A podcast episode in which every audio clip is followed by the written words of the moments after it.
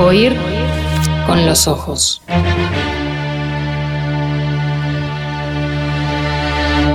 Temporada 5. Bajo los efectos de la lectura. Oír con los ojos.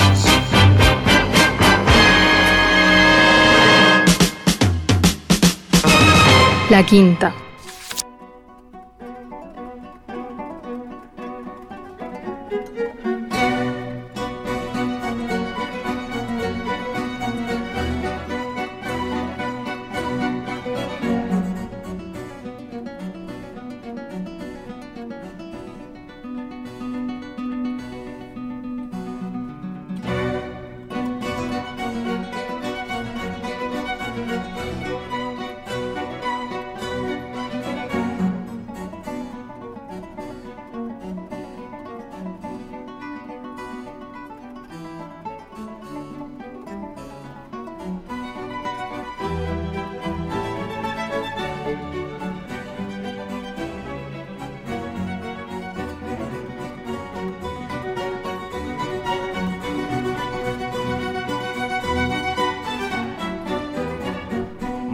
¿Sobre qué les quiero hablar en estos eh, minutos? Sobre la palabra de la semana.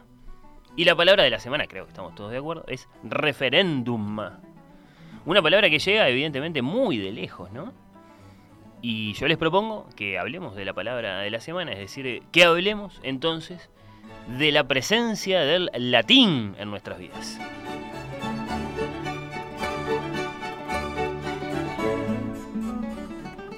Porque por mucho que existe el latinismo referendo, la palabra de la semana, que debidamente traducida significa volver a llevar, o que ha de llevarse de nuevo a aprobación del pueblo, estoy leyendo el maravilloso diccionario etimológico de Joan Coromines, bueno, la palabra de la semana no solo desciende de la lengua cuya inmortalidad aseguraron Virgilio y Horacio, sino que de hecho la seguimos diciendo, como la hubieran dicho ellos. Referéndum. Referéndum es entonces no un latinismo propiamente, sino lo que los eh, lexicógrafos llaman un préstamo del latín. Entonces, ¿alguna vez se preguntaron por qué de todas las lenguas que se hablan o que alguna vez se hablaron en la Hispania de los romanos o en la España de ahora, con la invasión eh, árabe en el medio y con, vamos a decirlo, con el nacimiento de la literatura en nuestra lengua también en el medio. Bueno, alguna vez se preguntaron por qué de todas las lenguas que se hablan o que alguna vez se hablaron en España, en España, la que hablamos nosotros es la de Alfonso X, es decir, el castellano.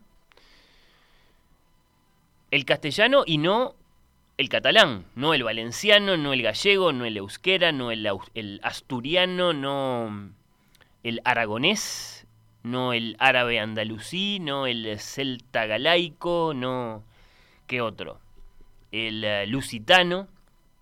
Y acá estoy nombrando lenguas que, bien, tienen buena presencia de todos modos en el mundo contemporáneo, como el catalán, por supuesto, eh, lenguas eh, chiquitas, chiquititas diría, eh, como el aragonés, del que se dice que lo hablan unas 12.000 personas hoy en día, y lenguas del todo desaparecidas, como el lusitano, ¿no? Que yo eh, recordaba recién. Es muy impactante eso, ¿no? Eh, la extinción de una lengua. Y bueno, sí, el, el lusitano no se habla en ninguna parte. Bueno, el castellano, ¿por qué? Ahí, desde luego, es según a quién le preguntan, ¿no? La respuesta que vamos a obtener. Si nos preguntan a nosotros, nosotros no nos vamos a meter en ninguna polémica. Para nosotros castellano y español son palabras sinónimas. A mucha gente en España no le gusta esto. Mm, por supuesto que no. No le gusta que castellano y español sean sinónimos. Bueno, pero si nos preguntan a nosotros que no somos polemistas, que no somos lexicógrafos, que no somos filólogos, que no somos lingüistas, ¿Qué les vamos a decir? Y bueno, les vamos a hablar de literatura, ¿no? Y en particular les vamos a hablar de Alfonso X, de Castilla y León, llamado Alfonso el Sabio, nacido en Toledo en 1221. 21, ¿eh? Tenemos cumple redondo este año. Entonces, muerto en Sevilla en 1284. Alfonso el Sabio y por nombrar una única cosa, su legendaria Escuela de Traductores de Toledo, ¿no? Institución de influencia incalculable en la posteridad que entonces nos permite hablar no solo de obras escritas en la lengua de Castilla, en aquella España medieval, sino de obras traducidas del latín, del griego, del árabe, a la lengua de Castilla que enriquecieron infinitamente las lecturas, el conocimiento, los viajes en el tiempo de aquellos mm, lejanos abuelos eh, de todos nosotros. Es cierto que no había tanto como iba a haber después, ¿no? En la corte de Alfonso, para traducir, pero había, igual había, algunas cosas para traducir había y eso les alcanzó, digamos, ¿no? Para ser muy fuertes, para ser preponderantes, diríamos, en materia cultural, ¿no? Sí, sí, Mm, estamos hablando de, lejanos abuelos de todos nosotros en materia cultural. Por supuesto que si bien esto eh, nos hermanamos con Italia, con Francia, porque así como, bueno, no sé, Terencio, Menandro, esos autores eh, eran tan importantes para los, para los grandes autores eh, medievales españoles, bueno, así también, yo qué sé, Virgilio es determinante para Dante, Lucrecio, siglos después, para Montaigne.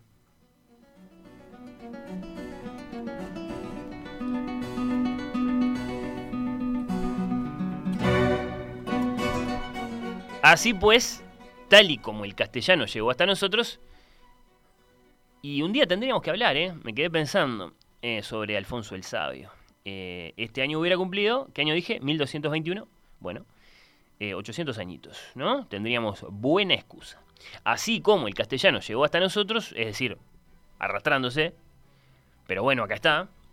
bueno, así también el latín, el latín vulgar, y después esas eh, degeneraciones, que son las llamadas lenguas romance, conectan a Roma con la Edad Media y con el Renacimiento y entonces con nosotros, que conservamos no solo eh, latinismos, sino, como decíamos, préstamos directos del latín, como esa palabra que hemos escuchado tanto estos días, ¿no? Referéndum, una palabra importante, desde luego, para nuestra historia política. Y no me van a decir que no les parece misteriosa esa vigencia, ¿no? Esa permanencia, esa sobrevida. ¿Por qué tenemos palabras eh, prestadas del latín así, de manera tan directa, tan viva? ¿No? El latín, una lengua muerta, como se dice, sin apoyo oral, que no es la lengua de ningún país, pero que ahí la tenemos, ¿no? Bueno, la tenemos en las ligaduras mismas de nuestro idioma, ¿no? El que si le sacaran el latín, bueno, lo verían desplomarse como un edificio sin cimientos. Tenemos el latín en el Vaticano. Se sintió mucho la presencia del latín en la Santa Sede en tiempos de Ratzinger, de Benedicto, ¿no? Ahora, con Francisco no tanto. La frase de Francisco en la película de Meireles, ¿la vieron? La de los dos papas. Lo está viendo eh, renunciar a Benedicto por la televisión y dice, cada vez que tiene que decir algo jorobado, lo dice en latín. Bueno, después, claro, en innumerables disciplinas tenemos el latín, eh, no solo sobresalientemente en la filosofía o en el derecho o en la economía, sino eh, en casi todas las ciencias, ¿no? y por supuesto, después, y esta es de nuevo la clave, por lo menos si nos preguntan a nosotros, en la literatura en la literatura, ¿no? Lo saben todos los estudiantes de letras. Bueno, pero más allá de eso, de esas eh, presencias que son, bueno, eh, bien profundas o, más de superficie, pero puntuales, ¿no? Eh, la presencia del latín alcanza la parte más naturalizada de nuestras vidas lingüísticas, como lo prueban los hechos de esta semana. y así tantas otras, tantas otras situaciones, ¿no? Y ejemplos, qué sé yo. ¿Quién no mete en cualquier momento, ¿no? Pienso en un periodista deportivo esta noche, eh, tirando un, a priori, partido parejo. La Argentina de Messi, el Brasil de Neymar, veamos qué sucede a posteriori, ¿no? Y cuántas, cuántas, cuántas, cuántas expresiones eh, latinismos o, directamente préstamos, como decíamos, palabras, locuciones latinas, ¿no? De, cualquier momento. Para, para, muchos de nosotros, bueno, innumerables. Es misterioso y al mismo tiempo es una cosa muy, muy naturalizada. Si quieren me ayudan y tiramos una lista rápida, yo qué sé, ¿no? A priori decía yo, antes de examinar algo, ¿no? Y después el contrario, a posteriori, hicimos amorem a priori y a posteriori, canta Lelutier, eh, ¿Qué más? Ad hoc. Adecuado especialmente para un fin, lo decimos bastante. Ad hoc, ¿no? Sí.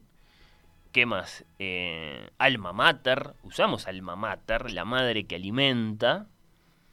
Eh, bueno, que nosotros igual la, usamos en masculino, ¿no? Podemos llegar a decir el alma mater. Aula magna en la educación, tenemos también. ¿Qué otra? carpe diem, que viene del agro esa, pero que se extendió, digamos, a, todos los placeres de la vida.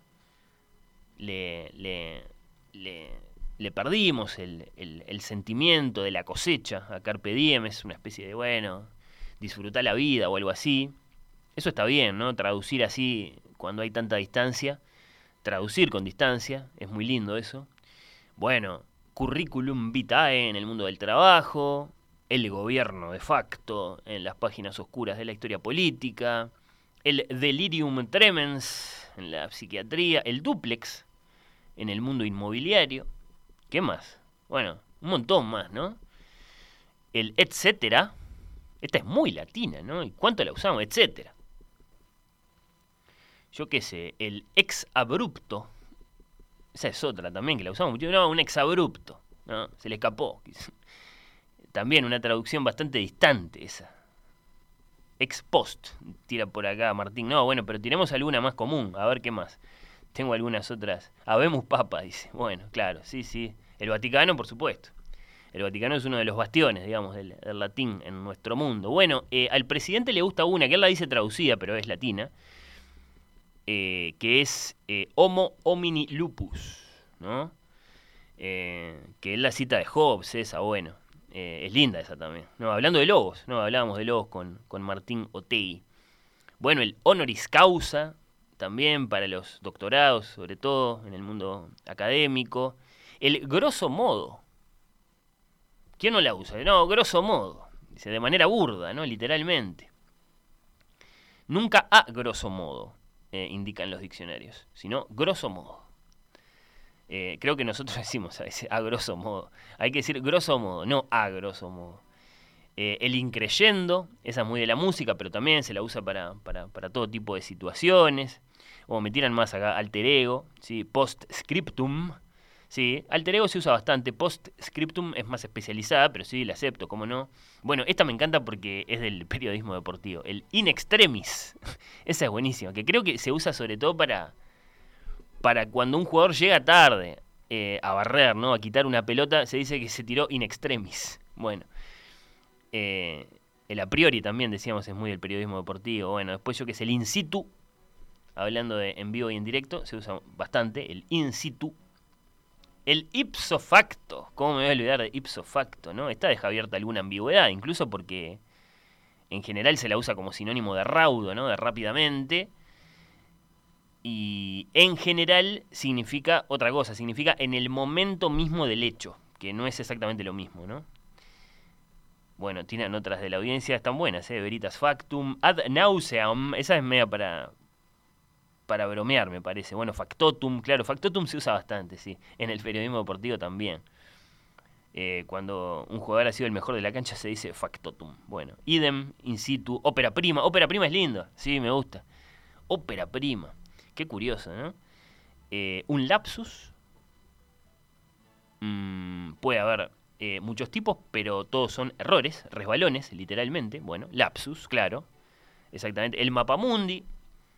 Eh, bueno, otra clásica que creo que no la dijo nadie hasta ahora y que es buenísima, ¿no? Del mundo de la urología es esta, el mea culpa. Bueno, el modus operandi. Esa es otra que, que escuchamos mucho.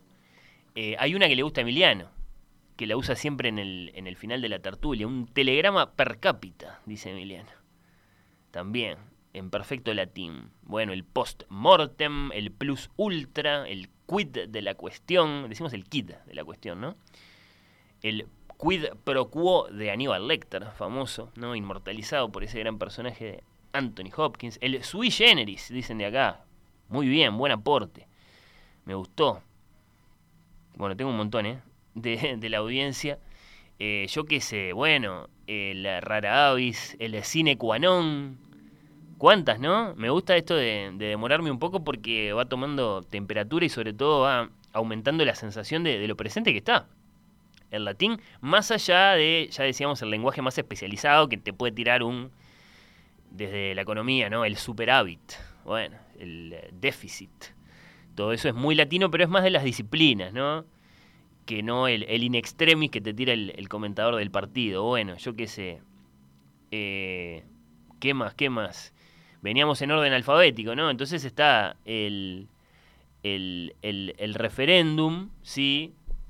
Por ahí, que insisto, ¿no? Tiene un significado muy cargado, muy narrativo.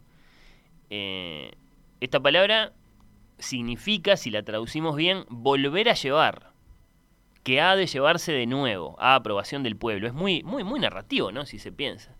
¿No? La autoridad máxima, el pueblo, toma una decisión, elige a un representante, ese representante en ejercicio de su autoridad toma a su vez sus decisiones Luego la autoridad máxima le reclama la devolución de una de esas decisiones. Y todo ese recorrido está contenido en la palabra referéndum, porque acá lo que tenemos es mm, la palabra referir en el sentido de llevar, que a veces la usamos, ¿no? A veces referimos algo en el sentido de que llevamos algo, queda como una huella todavía latina profunda eh, en, ese uso.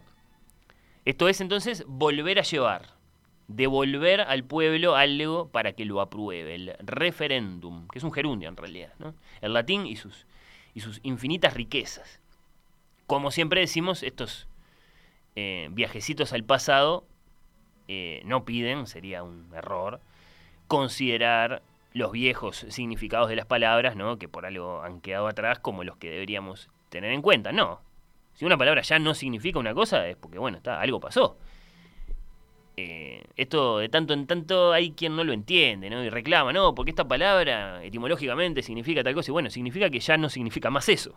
Exactamente. ¿No? Pasó con negrito, ya lo hemos hablado esto. O sea, se reclamó desde algún sector que se tuviera en cuenta lo que significaba decir negrito o decir negro en el pasado. Y no lo que quiere decir el hablante ahora, que es como parece en principio más procedente, ¿no? Considerarlo, yo qué sé, bueno. Lo que piden estos viajecitos es otra cosa, es más humilde, es simplemente no olvidar de dónde venimos, ¿no? No olvidar de dónde venimos. Con eso, eh, con eso ya es un montón.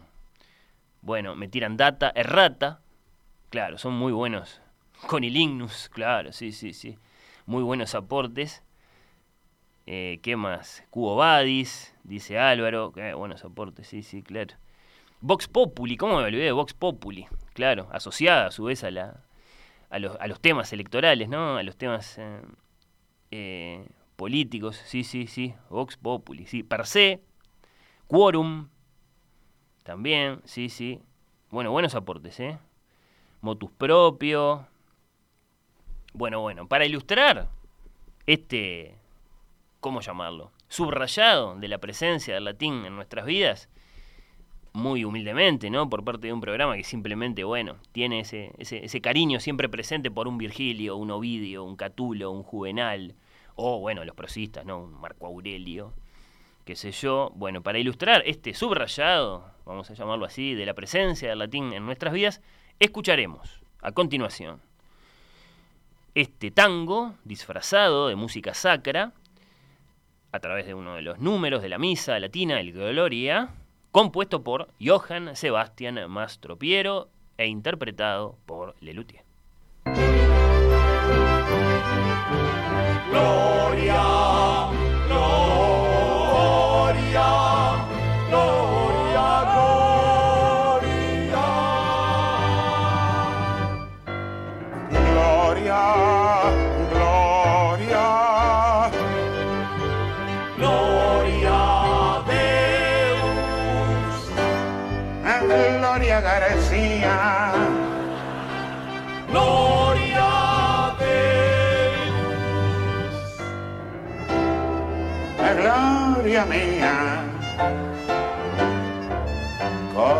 Lindo,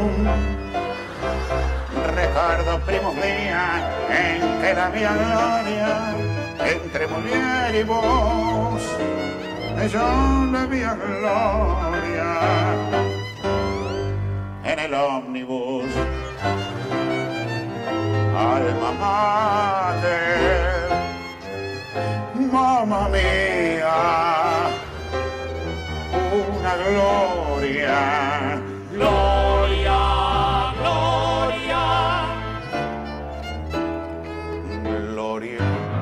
habeas corpus, habeas un corpus magnífica, gloria stabat bona, plus que bona.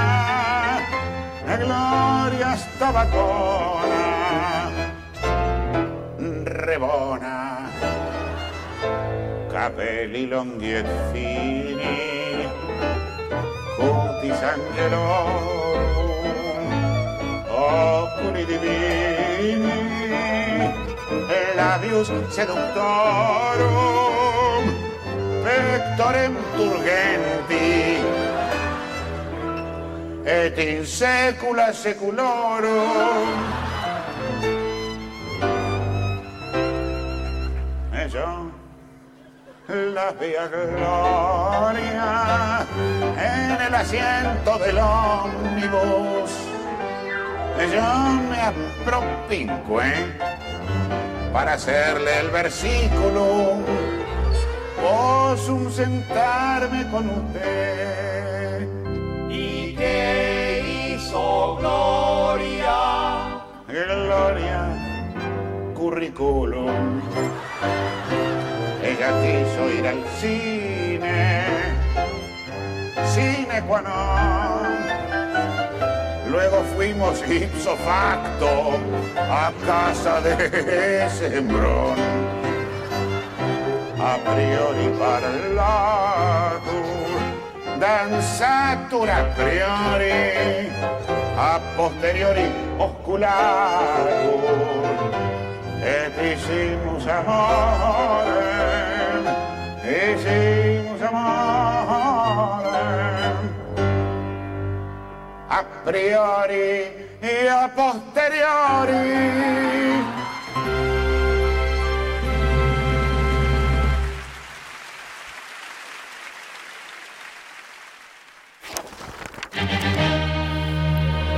Oír con los ojos. La quinta.